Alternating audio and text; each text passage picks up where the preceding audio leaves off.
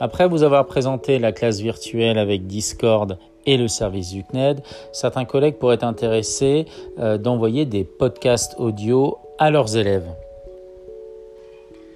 Donc l'application Anchor.fm, a n c h o r.fm peut euh, vous rendre service.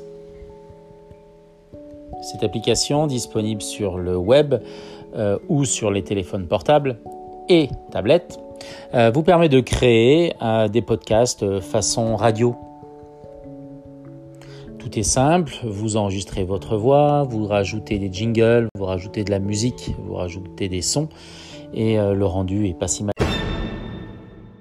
que ça.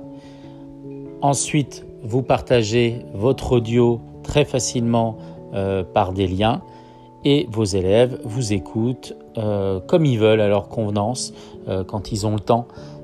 C'est bien pratique. Encore.fm.